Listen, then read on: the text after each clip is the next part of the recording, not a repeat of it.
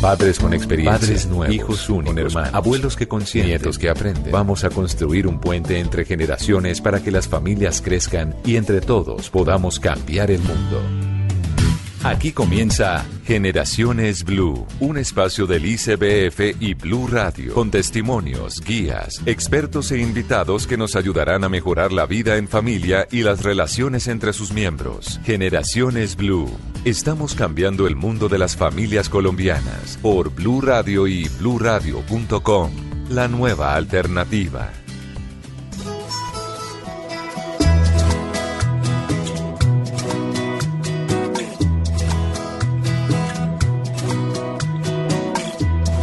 Desde que naciste soy mejor amante, como si hubieras destapado mis conductos. Me han crecido los senos, el vientre y las caderas. Mi cuerpo expandido encontró su motivo.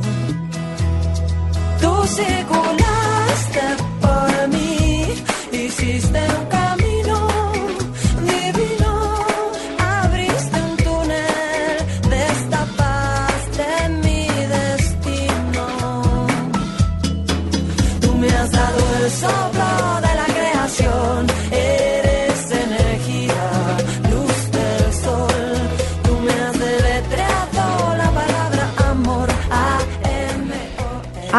A-M-O, amor, podría decirse. Esta canción de Aterciopelados, bueno, Aterciopelados ya no, de Andrea Echeverry, que perteneció a esta banda, que sigue generando producciones musicales muy, muy, muy bellas, pero esta canción sí que tiene sentido este domingo, sí que tiene sentido para nosotras, las mujeres, y al marco de una fecha muy especial o de una semana muy especial que acabamos de terminar, y es la semana de la lactancia materna. Amorcito, una canción dedicada a la maternidad disfrutada ahí de la mano de Andrea Echeverry, nuestra queridísima Andrea Echeverry. Ana Lucía Charria, ¿qué tal?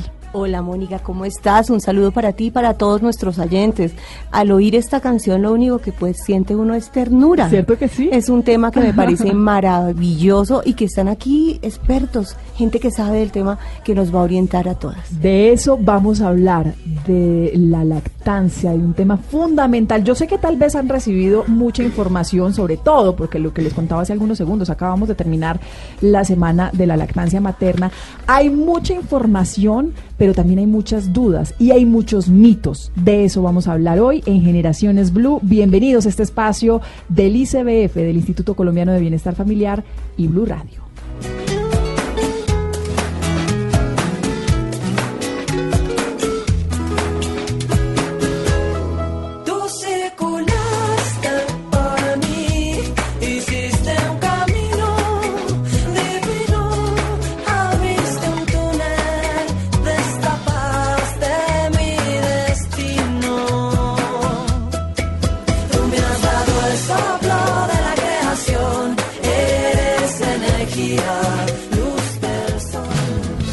Generaciones Blue, las noticias de la semana.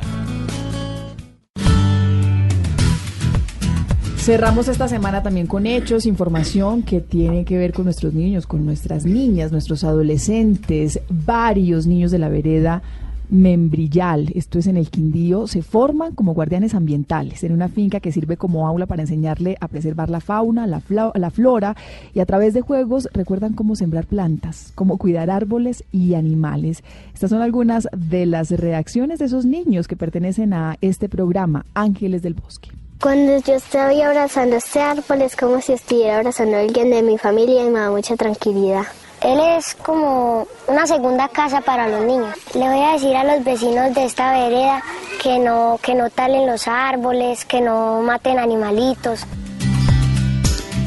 Y en nuestro país de contrastes también conocemos una noticia que no es tan positiva, que no es como esta, con este testimonio de este niño tan bello de los ángeles del bosque, sino todo lo contrario. El defensor del pueblo acaba de hacer unas denuncias, informa que el Ejército de Liberación Nacional, que el grupo guerrillero, el ELN, sigue reclutando niños. Carlos Negret, defensor del pueblo, denunció que este grupo guerrillero sigue reclutando a los menores exclusivamente en el departamento del Chocó durante esta semana ha aumentado a 24 reclutados respecto a febrero del año pasado, donde eran solo 14. Febrero de este año, donde fueron solo 14.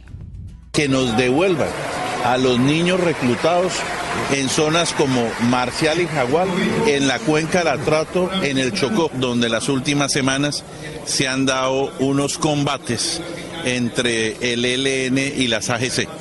Caso que estaríamos dispuestos a ir a recibir esos niños porque los niños tienen que estar es con los lápices y no con los fusibles el reclamo, el reclamo de todo un país y sobre todo en el marco del nuevo gobierno que enfrenta este reto tan importante con este grupo guerrillero, unos diálogos que dijo el presidente Iván Duque en su discurso tendrá que replantearse sobre todo en la forma en que se negocie, porque va a exigir que el grupo guerrillero eh, deje todas las armas y me imagino que en toda esa exigencia estará también que no siga reclutando menores, pero es una de las noticias que tenemos que contarles. Y damos otro suspiro con una noticia positiva tal vez lo vieron durante esta semana, un video que se hizo viral, un video bellísimo, una banda marcial de Payán, de Magui de Payán.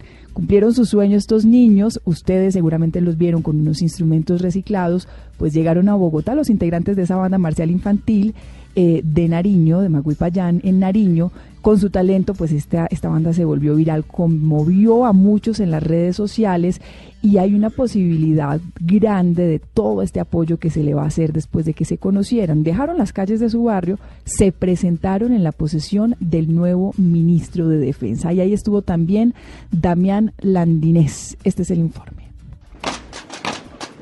pues con tarros, tapas de ollas y tejas de zinc, elementos que representan sus instrumentos, la banda marcial de Magui Payán se tomó el campo de paradas de la Escuela Militar de Cadetes en el occidente de Bogotá para hacer su presentación frente a cientos de asistentes. David Hurtado, creador de la banda. Todo nace como, como una distracción y pues así fuimos, llegamos hasta, hasta fondo, pues Así fuimos creando como armonías en, en, los instrumentos que ustedes ven hasta el momento. El grupo inició con siete niños, pero en la posesión del ministro de Defensa Guillermo Botero, más de 25 músicos entre los 6 y 17 años hicieron retumbar sus habilidades. Luis Arizala, integrante de la banda. Es una alegría, porque cuando menos pensamos se nos dio la oportunidad de, de venir acá y todavía hacerle una presentación al presidente. Al finalizar su presentación, el presidente Iván Duque les entregó a la banda marcial de Maguipayán instrumentos nuevos, los cuales empezaron a tocar y se llevaron todos los aplausos, y demostraron que el talento lo llevan en la sangre. Damián Landines, Blue Radio. Así suenan, así suenan ahora, con los instrumentos que les entregaron de parte del gobierno nacional, esta banda marcial infantil que se robó todos los aplausos del país. En segundo regresamos con nuestro debate del día de hoy, la lactancia materna.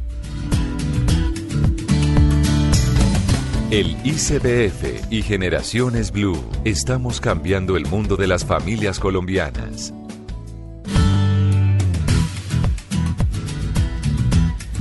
Hoy en Generaciones Blue vamos a hablar de un tema tras la reciente semana que acabamos de terminar sobre la lactancia materna.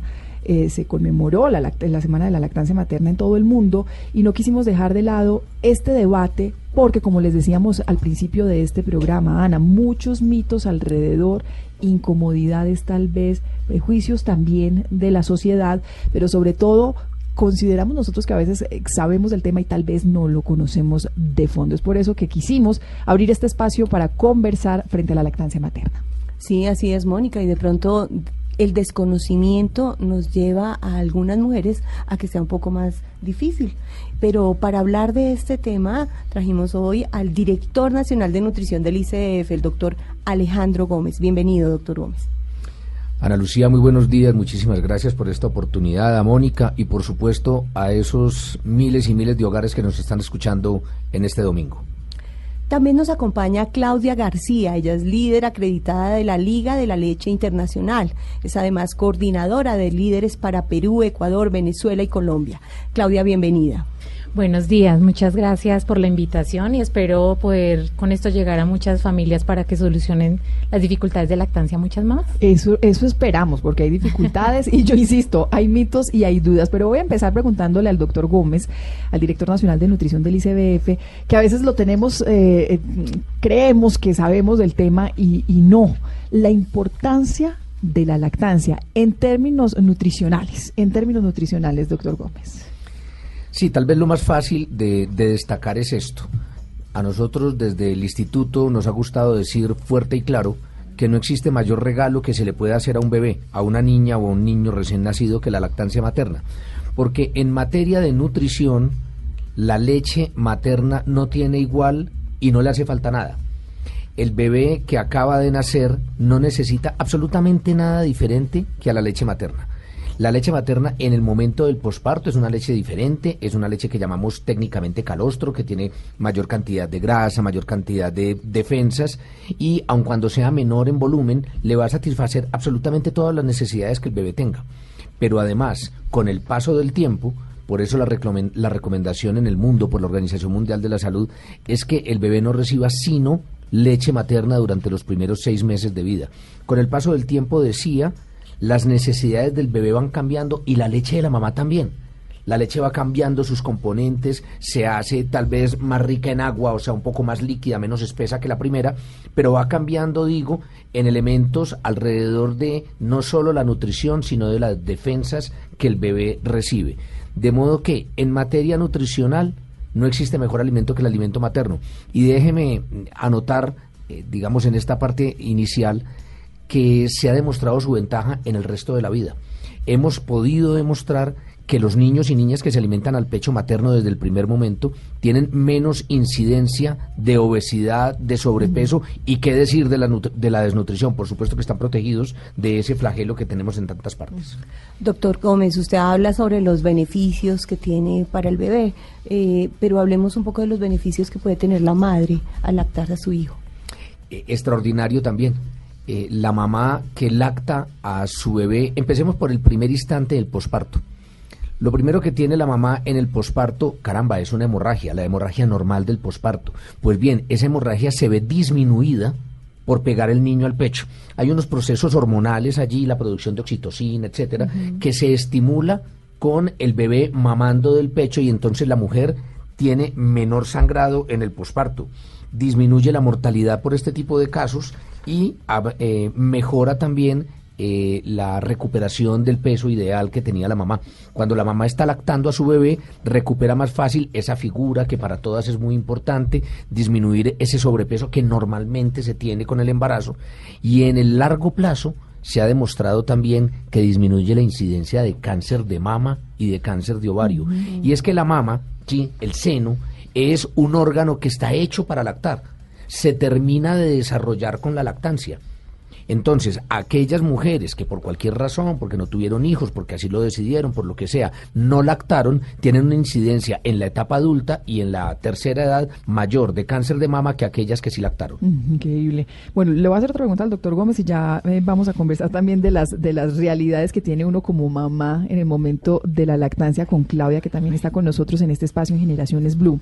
Usted hablaba, doctor, de, del tema de la obesidad en los menores, de los niños que no, que no lactan, hay, hay, una creencia en torno a la fórmula y hay una tendencia, y lo digo yo que, que fui mamá hace apenas dos años, y hay una, hay una creencia en torno a la fórmula que hay, hay muchas personas que dicen que la fórmula muchas veces es mejor que la leche materna en cierta etapa de la vida del bebé. Esto puede ir ligado a uno de los mitos, pero también a la información que nos encuentra permanentemente en redes sociales. Y la explicación que dan es que la fórmula, pues finalmente es un desarrollo científico en torno a las necesidades pertinentes de cada momento del desarrollo del bebé.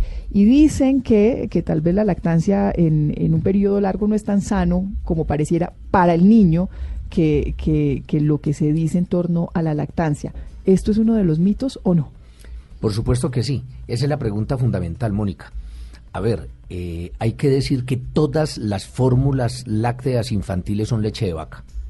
No hay ninguna que sea una leche distinta. Todas son leches de vaca. El ser humano es el único que deja de dar leche materna y paga una gran cantidad de dinero por leche de vaca para que se parezca a la materna.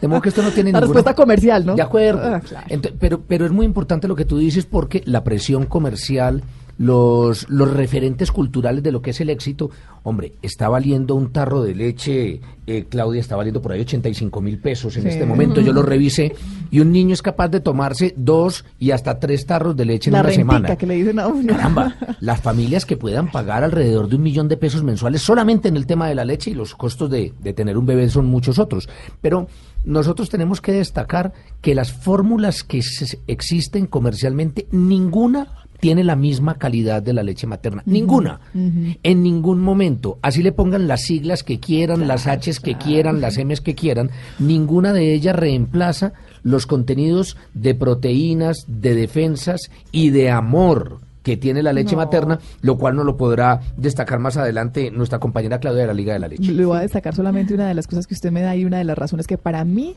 es indiscutible no es de leche humana, es leche de vaca. Para mí esa es la razón fundamental. Esa es la principal. Para mí es la principal. Claudia, pero usted quería anotar algo frente a lo que estaba diciendo el doctor Gómez.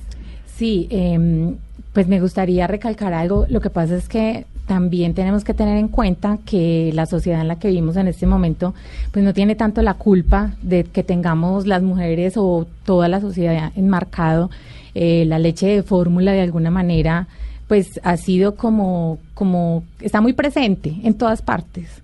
Y todo el mundo cree que los bebés de, en algún momento, si no fue recién nacido, si no es en los seis meses, si no es al año, a los dos, en algún momento va a tener que consumir la leche de fórmula. Em, y esto no lo tenemos que empezar a sacar de la cabeza porque no creemos cómo ha llegado a nuestra sociedad hasta el año 2018 pues amamantados, porque cuánto tiempo llevamos en este planeta, mucho. Y la leche de fórmula pues apareció en el siglo pasado, o sea, es, la leche de fórmula, la realidad es que lleva muy poquito tiempo. Y con el tiempo le han venido poniendo más cosas y más cosas y más cosas, entonces tú ves en la televisión que tu bebé va a ser más inteligente, entonces tú crees que en realidad va a ser muy inteligente, pero eh, la leche materna hay que tener en cuenta algo que son células vivas son células vivas que está pasando la mamá al bebé, que le está ayudando a que todo su organismo por dentro se esté adecuando para cuando llegue a consumir los alimentos, eh, pues la comida, otros alimentos, ¿no? La, alimentación complementaria. Claudia, desde la liga, ¿cuál es la razón principal que ustedes comparten con las, con las madres mm, o con las mujeres para decirles es importante que den leche materna? ¿Y cómo se prepara una mujer? Mira, em, lo que hace la Liga de la Leche, nosotros estamos en más de 60 países alrededor del mundo y somos mujeres voluntarias, esto es un voluntariado que hacemos. Em, nos preparan precisamente para poder ayudarle a otras mamás. Nuestro fuerte son los grupos de apoyo. Hay grupos de apoyo, acá en Bogotá, por ejemplo, tenemos cinco grupos de apoyo en los que las mujeres pueden buscar en internet, en la página de la Liga de la Leche, las diferentes direcciones y lugares donde damos las reuniones y pueden asistir. No tienen ningún costo, pero si pueden ayudarnos con una donación voluntaria sería muy bueno porque tenemos que pagar impuestos. que valga la cuña. Em, si lo pueden hacer maravilloso, pero eh, lo que hacemos es ayudar a las mamás desde, desde el embarazo, se empiezan a ir a estos grupos de apoyo, empiezan a, a escuchar acerca de varios temas de lo que va a suceder el día que nace el bebé, de qué va a pasar, cómo lo debe pegar adecuadamente, cómo puede evitar todas esas dificultades que se avecinan, que lo más lo que más se escucha son las grietas, el dolor en el pezón, que no se pegó. No, es que a uno lo que le dicen es el parto no es nada. lo el parto no es nada. de un hijo es la lactancia. Exactamente. Y nosotras, las, las mujeres nos llaman, nos escriben por WhatsApp y nos dicen, mira, tengo esta dificultad, ¿me puedes ayudar? Y claro, obviamente en las medidas de nuestras posibilidades y de nuestro tiempo lo hacemos, o si no recurrimos a otra y a otra líder para que eh, puedan solucionar las dificultades. Y em, siempre tratamos de que saquen adelante con la lactancia. Y, y no te, no lo podrás creer, pero hay muchas mujeres que quieren amamantar y que no quieren dar biberón y que no quieren dar fórmula, pero dudan mucho de sí mismas y de su capacidad de poder amamantarlos. Entonces, como que ahí es donde llegamos nosotras a poderlas empoderar de su nuevo rol de mujeres, porque las digamos que las que más dudas son las mamás primerizas y tienen un entorno que les dice, no, no vas a poder. Ese bebé no se pegó, mejor compremos un biberón. eso ya en eh, esta época, eso ya no se usa. Sí, eso no, ¿para qué te vas a complicar la vida? Y este tipo de temas. Y ahí es donde nosotras ayudamos. Eh, Claudia, eh, usted es líder acreditada de la Liga de la Leche Internacional, es coordinadora de líderes para Perú, para Ecuador, para Venezuela y para Colombia tiene un poquito el panorama de lo que pasa en estos países eh, con respecto al mundo que tanto lactamos las colombianas o las latinas frente a otras regiones del planeta. Pues mira, los datos que tengo son con respecto a la ayuda que brinda la Liga de la Leche en estos países, ¿cierto? En Ecuador, en Perú, en Colombia, pues tenemos em, la, ayuda en la que pueda llegar, por ejemplo, Colombia. Nosotros el año pasado, en el 2017, brindamos ayuda a unas 7.500 mujeres en todo el país, es decir, mujeres entre el mail, el WhatsApp y las llamadas y las que asisten a nuestros grupos de apoyo. Em, en Venezuela, por ejemplo, tenemos una sola líder. Eh, ahí así está muy complicada la situación, pues eso no es un desconocimiento para nadie, pero hay muchas mujeres que están logrando amamantar sus bebés, pues no tienen fórmula, entonces hay muchas mujeres que sí buscan cómo amamantar, pero en medio de las dificultades, pues obviamente también hay otras opciones en las que tienen que solucionarlo porque no tienen cómo solucionar los problemas que se les presentan con la lactancia. Y en Perú y Ecuador, pues es muy similar la ayuda que se brinda eh, en estos dos países con respecto también a, la lactancia. Entonces, digamos que estamos muy equilibrados, digamos que el que, el que está un poquito... Eh, pues que no tiene tanta compañía de la Liga de la Leche sería como Venezuela. Doctor Gómez, eh, concretamente en Colombia, ¿cómo se ha desarrollado el tema de la lactancia materna? ¿Cómo es el panorama? Tres datos destacamos nosotros. Hay, hay, tres elementos importantes. El primero, el inicio temprano de la lactancia materna. La recomendación que hacemos siempre, e incluso los médicos lo decimos eh, cuando estamos atendiendo partos, es pegar al niño inmediatamente. El bebé debería pegarse al pecho de la madre antes de la primera hora de vida los niños apenas salen del cuerpo de la madre, empiezan a gastar energía y ya no están recibiendo ninguna energía por parte del cordón umbilical, por ende deberían empezarse a alimentar. Entonces, ese es un elemento. El segundo es la lactancia materna exclusiva durante los primeros seis meses de vida y por último la lactancia materna hasta los dos años que son las recomendaciones. Detengámonos en el segundo que es tal vez el más importante. Colombia en el 2010 se lactaba al 43% de los niños de manera exclusiva durante los primeros seis meses y en el 2015 se bajó al 36%. O sea, vamos para el lado que no es. En Latinoamérica y el Caribe están más grave, el, es del orden del 32%, pero a nivel mundial están mejor, es del orden del 43%. En cualquier caso, resumiendo esto, hoy en Colombia solamente uno de cada tres niños recibe lactancia materna exclusiva durante los primeros seis meses y tiene gran variación en las diferentes zonas del país, por lo que nos tenemos que repensar los elementos culturales, lo que estamos haciendo en las consultas prenatales y, por supuesto, los apoyos entre pares. Las mujeres que estén acompañando mujeres para que la lactancia sea no solo apoyada, sino, digamos, ayudada, porque el tema a veces requiere de consejería y de apoyo. Yo no sé si me esté equivocando en la apreciación o la impresión que yo tengo. Eh, creería uno que, que en los estratos bajos, en las regiones, en los municipios, en los sectores apartados, eh, las mujeres acuden más a la lactancia, evidentemente, porque pues no tienen tampoco los recursos. Tendremos que darnos una batalla cultural en los estratos altos, en las sociedades eh, de, las ciudades, en, donde están las mujeres más a las carreras y trabajando, y tal vez ahí es que estemos fallando con el tema de la lactancia y los suplementos. Yo quiero que, que ahorita me complemente Claudia, pero, pero aquí hay una, hay una mirada extraña. Mira, por ejemplo, en la costa atlántica la lactancia materna de los primeros seis meses es del 20% no más. Ah. En cambio, en Bogotá es del 45%. Al revés de la impresión que yo tengo. Sí. Podría ser. Pero, pero, no, pero no se da para todas las, regiones del país. O sea, tenemos que reflejar, eh, más bien hacer una reflexión en cada una de las zonas.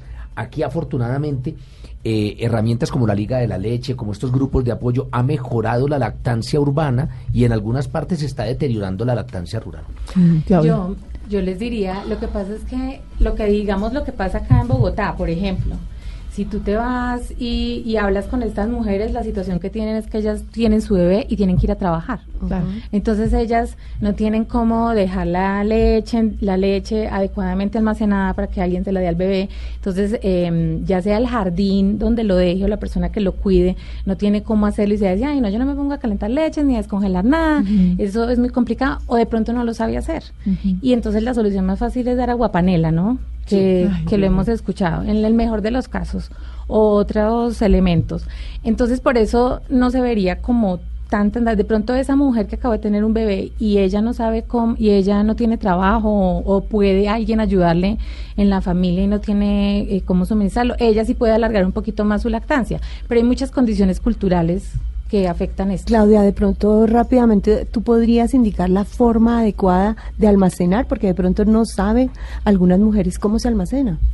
Sí, claro, mira, la idea es que tiene que ser en, en envases de vidrio, Aquí, por ejemplo, en Colombia el Ministerio de Salud tiene un manual muy específico acerca de cómo se debe almacenar la leche materna. En la página de internet del Ministerio de Salud está muy bien explicado qué es lo que se debe hacer y cómo lo debe hacer una mujer. Eh, me parece que no, pues es como el medio adecuado porque esto es de números y de tiempo y me refiero pues al tiempo de conservación y de pronto alguna de las personas que nos está escuchando confunda los tiempos y, y podamos caer en un error, pero yo sé que entrando a la página del Ministerio de Salud puede encontrar muy buena información de paso a paso cómo lo debe hacer. Pero además, para complementar lo que preguntan a Lucía, hoy existe una norma que nos impone a todas las empresas el que tengamos unos espacios amigables para la familia lactante. Eso es muy importante decirlo y que lo sepan las mujeres que nos están escuchando, que tienen, digamos, empleos con una vinculación eh, normal, porque la mujer que está pues en el empleo informal tiene una condición, por supuesto, mucho más difícil, pero en aquellas instituciones en donde las personas están empleadas normalmente, pongo por caso el ICBF, tenemos un espacio un espacio amigo, la familia lactante, en donde la mamá o bien puede alimentar a su bebé, porque se lo lleven allí en ese momento, ella tiene unos derechos laborales adquiridos, o bien puede extraer la leche, guardarla, como la estaba diciendo Claudia, en unos refrigeradores. La leche materna debidamente refrigerada dura 12 horas, oígase bien. Congelada dura de 15 a 24 horas. Pero dejemos la leche materna simplemente refrigerada. La señora perfectamente puede dejar la leche, aquella que se vinculó nuevamente a su trabajo, puede dejar la leche en el refrigerador y esa leche se le puede suministrar al bebé. No necesita añadirle absolutamente nada. No necesita echarle agua, no necesita absolutamente nada. Ese es el elemento ideal. Ese es el elemento ideal en el término de la lactancia, en un, en un tema tan importante. Una pregunta, ya tenemos que ir redondeando, que lástima el tiempo, ¿no? El tiempo que también se nos queda tan corto, sobre todo para un tema tan amplio. Doctor, eh, la alimentación de la mamá lactante. Muy importante, por supuesto, incluso de la mamá gestante. A ver, en el caso de una mamá embarazada, la condición nutricional del feto depende de la condición nutricional de la mamá. Eso es indudable. De modo que hay unas recomendaciones que nosotros hacemos alrededor de lo que debe ser la nutrición materna. Incluso el ICBF tiene un alimento exclusivo eh, digamos, desarrollado para la mujer gestante y lactante que nosotros repartimos en nuestros diferentes programas a través de nuestros centros zonales. Pero la mujer que esté lactando después de haber tenido su bebé debe tener dos o tres herramientas fundamentales. Primero, que esté bien hidratada. No existen aquellas bebidas mágicas que aumenten la leche. No existen no, no existe. no, no, existe. De acuerdo, Claudia. Porque, porque hay unos mitos, no, que tomate el agua de toronjil, que el agua de no sé qué. Pero uno igual lo hace.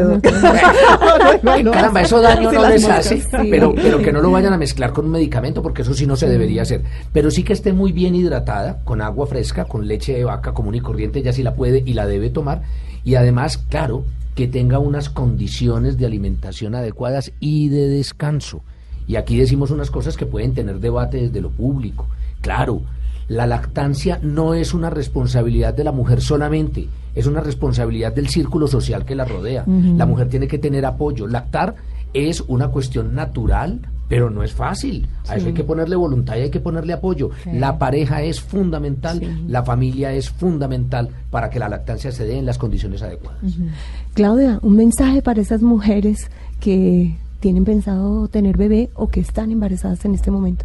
Bueno, yo siempre le digo a las mujeres que tienen que buscar información, información correcta, información adecuada, que a, los, a la información que busquen la compartan con su pareja, con su familia, con la suegra, con la abuela, porque todo el círculo tiene que estar en torno a esa mujer y a las mujeres que en ese momento que nace ese bebé, es donde nace ese sexto sentido que tan famoso que nos dicen a todas las mujeres que tenemos y que hay que fortalecerlo siendo mamás.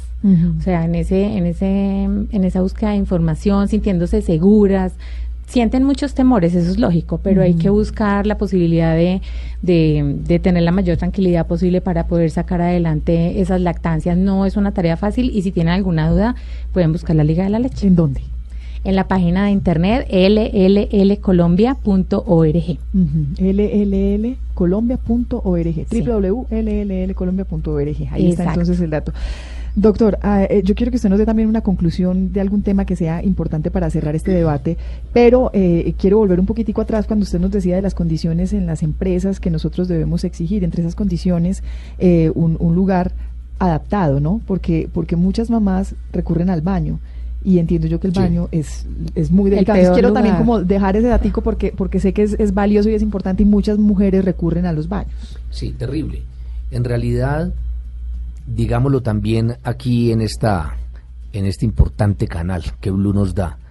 La lactancia es un proceso absolutamente natural y no debe tener sanción social.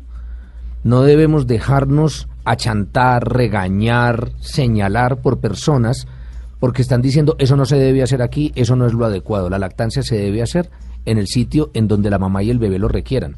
Por supuesto que lo ideal es tener espacios tranquilos, privados, etcétera, pero se debe hacer en cualquier parte. Pero alrededor del tema que tú decías, el espacio amigable para la familia lactante, todas las empresas, a partir de cierto número de funcionarios, por supuesto, entiendo que es a partir de 15 personas, deben tener un espacio dedicado para esto. Nosotros, en el caso del ICBF, digamos, ya viéndolo a manera empresarial, tenemos unos espacios absolutamente aislados, con unos sofás, con unas neveritas, con unos extractores, con los frasquitos para guardar la leche, los frasquitos que mencionaba ahorita Claudia, que deben ser de vidrio, que deben tener una tapa de tipo plástico, rosca, en fin, eso tiene unas condiciones técnicas que son importantes de respetar. Este tipo de instalación es una obligación por parte de todas las empresas y creo que quienes nos están escuchando deben hacer lo necesario al interior de sus organizaciones para disfrutar de ese espacio y las familias que estén escuchándonos también apoyar a esa mujer lactante.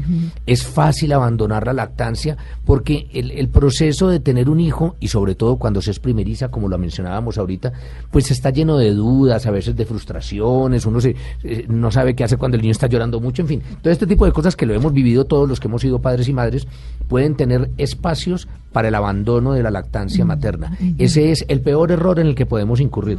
Nuestros hijos nos lo agradecerán de por vida. Ese adulto después, con su desarrollo no solo físico, sino emocional e intelectual, porque hay una relación directa entre lactancia materna y desarrollo intelectual de los hombres y mujeres en la etapa adulta, no lo va a agradecer toda la vida. De modo que todo el apoyo a la lactancia materna. Todo el apoyo a la lactancia materna. Y lo digo yo también como, eh, como mamá, eh, yo lacté, lo, lo, intenté hasta lo más que pude, las condiciones laborales a uno finalmente le, le, van cortando el tiempo, pero lo hice durante seis meses, lo hice durante seis meses. Y en el tiempo laboral que tenía, pues trataba de extraerme la leche y llegaba en mi casa siempre a, a lactar a mi bebé. Aplaudimos esos espacios y también la invitación es a que socialmente los permitamos, porque hay gente que todavía los veta, ¿no? Además, Mónica, que para nosotros las mamás que ya hemos tenido ese privilegio, la conexión que eh, tenemos con nuestros hijos es inmejorable. Y ya escuchamos lo que significa para ellos, la importancia para ellos, para nuestros niños.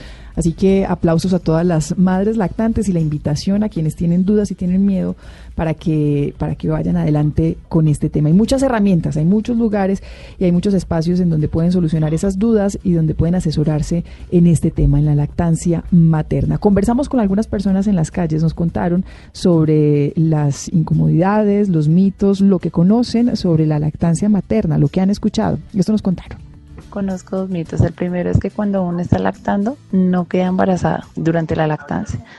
Y el segundo es que cuando uno está embarazado y está lactando a otro bebé y si es del mismo género, entonces rechaza la leche que está consumiendo. Si es de diferente sexo, sigue tomando leche. Uno de los mitos que he escuchado es el dejar el brasier al rayo del sol porque esto produce el secamiento de la leche. Y eh, un, tip eh, sería que las mamitas consumieran eh, de jengibre que hace que se produzca más leche para, para poder lactar a nuestros bebés.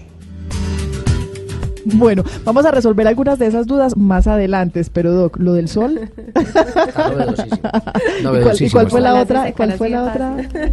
estaban hablando también de la de amamantar un bebé estando embarazado, teniendo un bebé, pero ese sí es posible, eso sí se puede hacer. Ah, bueno. Las, y las, y los, los, no, ese, ese tema de, de si, si está lactando, no puede quedar embarazado, más adelante también lo, despejamos. Más, más adelante lo despejamos. Gracias al director nacional de nutrición del ICBF, Alejandro Gómez, gracias por acompañarnos en este espacio tan valioso. Qué lástima que sea tan corto, porque la verdad es que es un tema bastante amplio. Nada, gracias a ustedes. No nos cansamos de, de apoyar y de difundir toda la formación alrededor de la lactancia materna como el mejor regalo que se le puede dar a los bebés. Y a Claudia García, líder acreditada de la Liga de la Leche Internacional, gracias también por este espacio y felicitaciones por ser abanderada de este tema tan bello. Ay, muchas gracias por la invitación y pues maravilloso que sigan apoyando la lactancia materna. Hay muchas dudas que tienen que resolver las mamás y esos espacios son maravillosos para ellas. Más adelante, cifras, testimonios y otras dudas, otras preguntas al ICBF. El Instituto Colombiano de Bienestar Familiar y Generaciones Blue. Estamos cambiando el mundo de las familias colombianas. En Generaciones Blue, la cifra. La cifra de esta semana nos la da la ENSIM del 2015, Encuesta Nacional de Situación Nutricional donde se dice que el 36.1% de la población menor de seis meses recibe lactancia materna exclusiva con mayor proporción en la población indígena. En relación a las regiones, las de mayor proporción son la Pacífica y Bogotá, seguidas por la Orinoquía y la Amazonía. Estas, como Bogotá y la Pacífica, tienen un 46%. En Generaciones Blue, testimonios.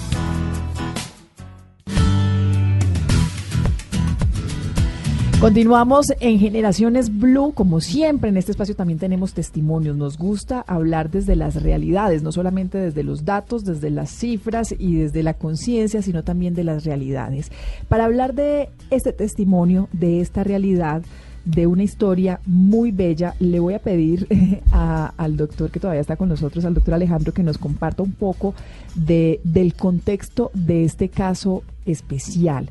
El caso es Marcela Victoria, una madre lactante que sufrió preeclampsia, doc, pero sufrió preeclampsia posparto.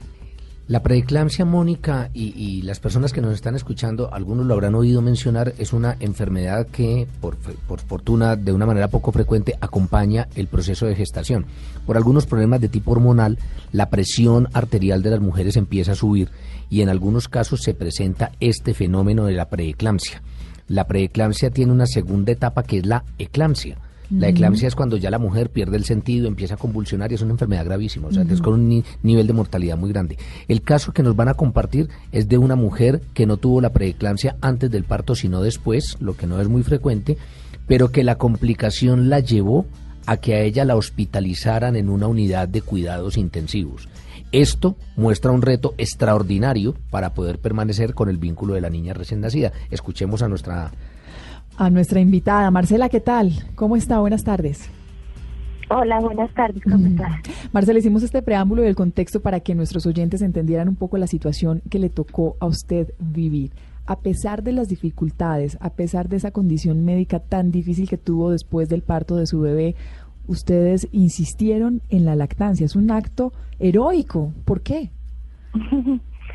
eh, pues sí, yo afortunadamente soy una, una mamá que eh, dio muy buena leche, tanto en la primera niña como en la segunda, que fue cuando tuve la hospitalización.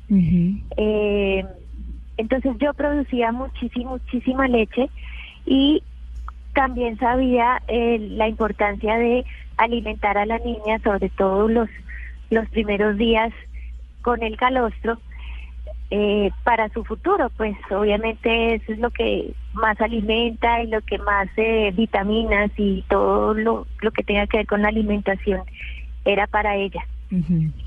Y también para mí, pues eh, la lactancia también le ayuda a uno a recuperarse más pronto, a, a tener un vínculo más bonito con la niña, más especial, más no sé, es decir romántico, pero pues algo así es, algo así.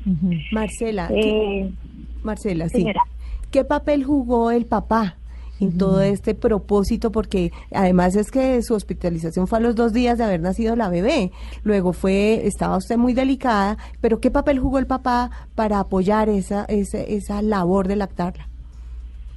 El papá fue fundamental, pues porque al ver que yo estaba hospitalizada y estaba bastante delicada, pues la, el, la, el, él era el único vínculo que tenía la niña conmigo, porque a ella no la dejaban entrar a cuidados intensivos, obviamente. Entonces, eh, él fue súper importante porque yo, pues, afortunadamente conté con los medios para poder extraer mi leche. Y si no hubiera sido por él, pues no tendría cómo habérsela mandado a la niña, porque pues nosotros hicimos todo el proceso de conseguir lo necesario para, para tenerla refrigerada o para tenerla en las mejores condiciones, que cuando la leche saliera de mí, él se la llevara lo más rápido posible a la niña para que no tuviera, no se perdiera esa leche que era súper importante pues para ella y para mí. Marcela, ¿qué fue lo más difícil en todo ese proceso? Separarme de ella y no tenerla conmigo eh, para yo poderle dar la leche, para yo poderla pues cuidar y atender. Eh, fue durísimo. Yo, no sé, mejor dicho, cuando uno se separa de su bebé es como que le arrancaran la vida. No, yo sé, yo sé. Marcela, ¿cuánto tiempo eh, estuvo ahí en la unidad de cuidados intensivos? ¿Cuánto tiempo estuvo en este proceso y cuánto tiempo duró toda esta, esta tarea difícil de extraerse la leche, enviarle la leche a la bebé y estar separada de ella?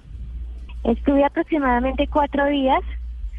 Eh, en la clínica que yo estuve, pues eh, no había como mucha facilidad de extracción de leche, entonces gracias a mi esposo me llevó mi extractor, me llevó todas las cosas que yo necesitaba, que yo me había preparado pues para la lactancia. Eh, él me llevaba todo, lo esterilizaba, volvía y me lo llevaba, me daba las bolsitas, él se, llevaba, se llevaba en una neverita eh, la leche refrigerada pues para que le llegara a la niña eh, toda la leche y, fue maravilloso, mejor dicho, fue un vínculo súper especial para para los tres y pues para la otra niña que es la mayor también pues porque ella pues también estuvo súper pendiente de, de, su hermanita de esa responsabilidad y, y a su corta edad pues entendió todo lo que toda la responsabilidad que nos llegó en ese momento. Marcela, además del, del, saludo y el, el, enorme reconocimiento que le hago, que, ¿cómo fue ese encuentro otra vez de la niña con usted? O sea, porque ella estuvo en contacto con usted a través de la leche mientras usted estuvo hospitalizada, pero cuando le dieron de alta a usted, usted pudo estar en su casa ya con su bebé y la niña se volvió a encontrar con el pecho suyo. ¿Cómo fue ese momento? Fue muy bonito, pues obviamente yo estaba súper eh, con una cantidad de sentimientos encontrados eh, yo pues a veces me uno como mamá a veces se siente como culpable de las cosas que pasan pero pues no fue culpa mía no no esas son cosas que pasan y no no fue culpa mía eh, pero yo le pedía perdón mm. le hablaba la consentía y apenas tuve la oportunidad de volverme a poner en el pecho fue como volver a nacer, tanto ella como yo. No, toda la familia, toda la familia. Marcela, ¿cuántos años tiene ya la bebé? ¿O, ¿O cuántos meses? Ahorita, el 26 de agosto, cumple tres años. Ay, divino, Pues Marcela, gracias por ese testimonio. Felicitaciones. Usted es la muestra de que cuando uno quiere eh, eh, tener este proceso de lactancia, las dificultades no existen, no existen. Felicitaciones y gracias por permitirnos eh, esta historia, conocer esta historia y los detalles tan bonitos de lo que ustedes hicieron. Gracias a ustedes por la llamada, por la invitación y un abrazo y saludos. Gracias, feliz tarde. ¿Qué tal, Ana? ¿no? ¿Qué tal? Qué belleza.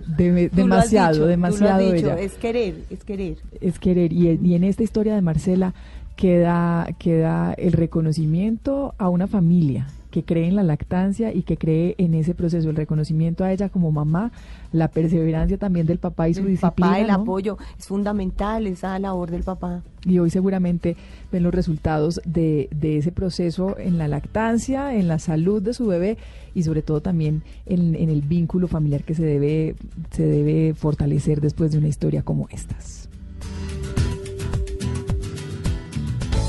El ICBF y Generaciones Blue estamos cambiando el mundo de las familias colombianas. En Generaciones Blue, un mensaje a nuestros niños.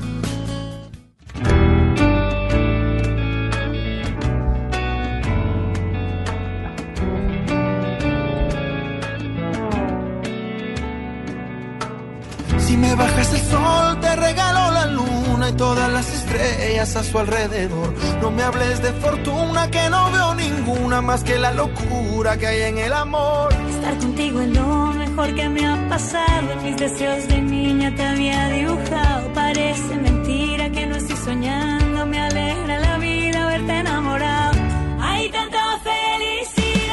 Amor verdadero, así se llama esta canción de Fanny Lu y Andrés Cepeda. Estas canciones de amor que caben perfecto en el mensaje que nosotros siempre enviamos al cierre del programa Generaciones Blue a Ana Lucía. Ese mensaje de amor verdadero, de amor por nuestros hijos, por nuestra familia, de construirlos, de acompañarlos y de tener espacios tan importantes para fortalecer los hogares colombianos. Sí, Mónica, y, y- y sin duda la lactancia materna, el mayor acto de amor.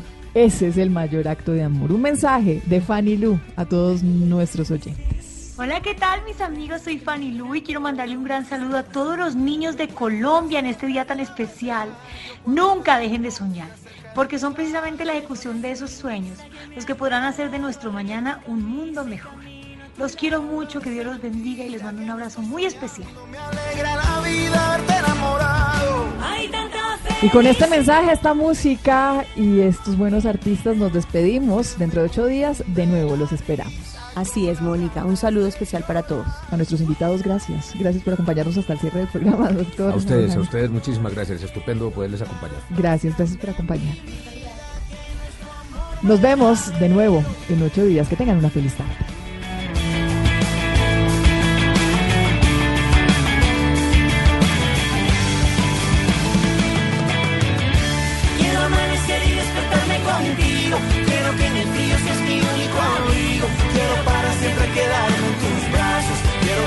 Te tenga siempre a mi lado. Quiero amanecer y despertarme contigo. Verte respirar el aire que yo respiro y que caminar mis huellas sean tus pasos. Quiero que mi Dios te tenga siempre a mi lado.